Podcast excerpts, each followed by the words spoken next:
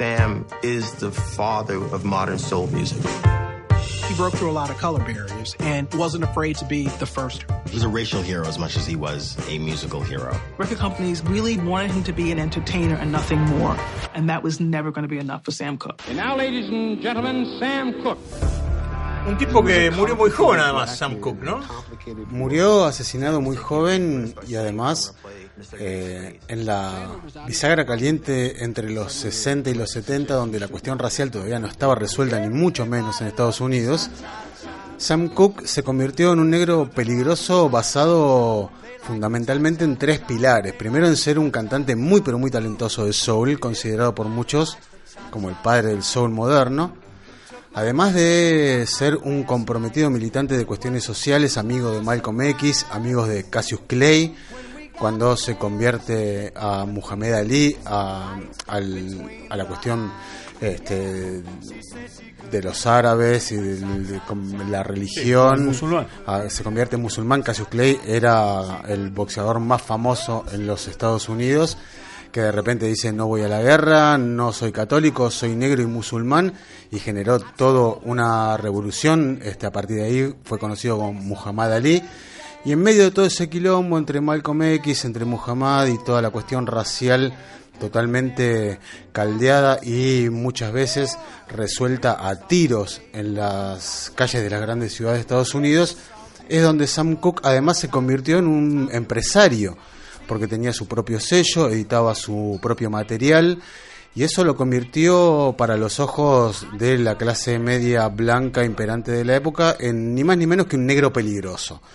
Por eso es que su muerte, eh, envuelta en un misterio donde la versión oficial cuenta que el tipo se puso violento una noche en un hotel con una prostituta y que la dueña del hotel salió a defenderla y por eso le metió cuatro tiros cosa que está corroborada por las mismísimas protagonistas, para muchos le dejó un montón de dudas y siempre hubo teorías conspirativas de que había algo más detrás de todo eso, había algo más detrás de la muerte de Sam Cooke que un simple, este, una simple reyerta de sábado a la noche entre borrachines. matemos a este negro. Ponele. Convengamos que esa época en Estados Unidos los asesinatos estaban a la orden del día, ¿no? Malcolm X le, rajan un tiro. Sí, Kennedy, ni más eh, a, a los dos Kennedy. ¿no? Al presidente, a Martin Luther King, a Martin Luther King también, digo, no no era una cuestión sorpresiva, digamos que a alguien le rajaran dos tiros y otra cosa. Es curioso porque sin embargo el tipo eh, era uno de los artistas que afroamericanos Qué linda versión de Summertime uno de los artistas afroamericanos con mayor audiencia eh, no afroamericana, digamos, blanca. Sí, algunos lo consideraban como el Frank Sinatra negro, un tipo que realmente abrió muchísimas puertas, pero que tenía que lidiar con la cuestión de la segregación racial porque más allá de eso, cada vez que salía de gira tenía que alojarse en hoteles de mierda, no podía ir eh, a, cualquier bar, no podía viajar en cualquier micro. Y fue uno de los tipos que pusieron la cara y pusieron el cuerpo a una lucha que a muchísimos le costó la vida. Así que en esta serie de documentales que viene poniendo al aire Netflix, eh, entre las cuales ya hemos mencionado tal vez eh, la de eh, Johnny Cash cuando tiene su entrevero con Nixon o la de Bob Marley cuando es hay un intento de, de, homicidio en Jamaica cuando ya se había convertido en una superestrella. Son como documentales que hacen foco en una cuestión puntual en la vida, en la carrera de artistas, pero en este caso al tratarse de Sam Cooke, un tipo que no es muy conocido a nivel mundial, también hay una especie de revisión de la importancia que tuvo el tipo no solamente como músico, como letrista, como compositor, sino también como factor determinante de lo que se conoció como el Black Power, esta nueva identidad que podía tener el hombre negro a partir de la década del 50, del 60, que venía de ser esclavo y que hoy por hoy podía convertirse en una persona exitosa, en un artista talentoso, en un hombre de negocios. Y Sam Cooke es uno de los pocos tipos, si se quiere, junto a Sammy Davis Jr., o a James Brown que forjaron esa imagen y que le abrieron todo un panorama a la comunidad afroamericana en Estados Unidos, de decirle muchachos, no estamos solamente determinados para cumplir laburos de mierda, sino que también podemos ser otra cosa.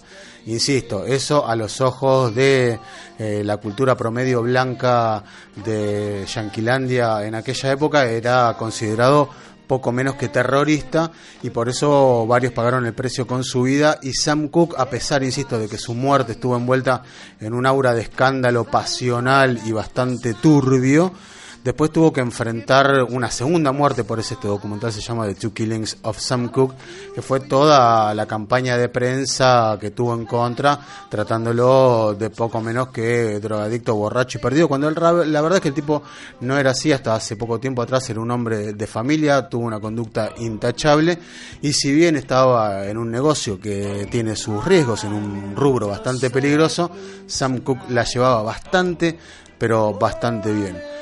Vamos a cerrar esta columna recomendando esta película de Two Killings of Sam Cooke con un tema que en realidad es de Bob Dylan, pero que también da cuenta de eh, la costumbre que tenían los artistas de este, versionarse de manera contemporánea, ¿no es cierto? Por eso vamos a escuchar una casi contemporánea Blowing in the Wind.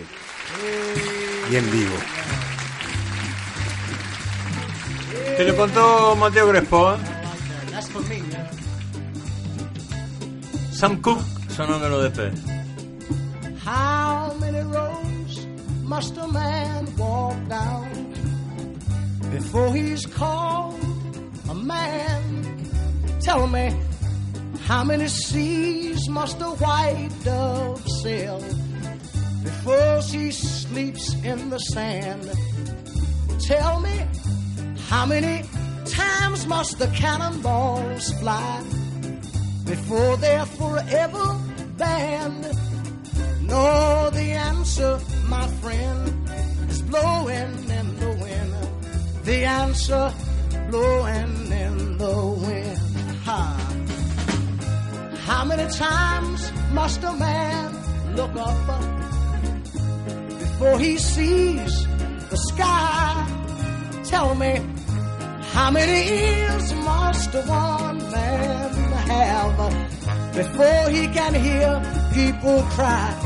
What I want to know is how many deaths will it take till he knows? Too many people have died. Oh, the answer, my friend, is blowing in the wind. The answer somewhere in the wind.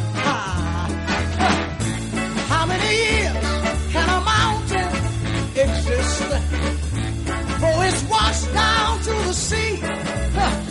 Tell me, how many years can some people exist before they're allowed to be free? What I want to know is how many times can a man turn his head pretending that he just doesn't see?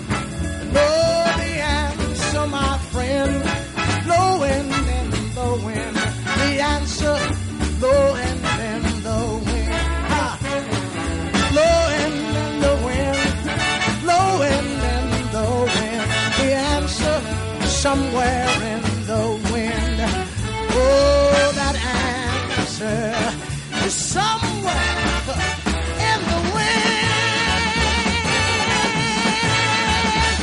Oh,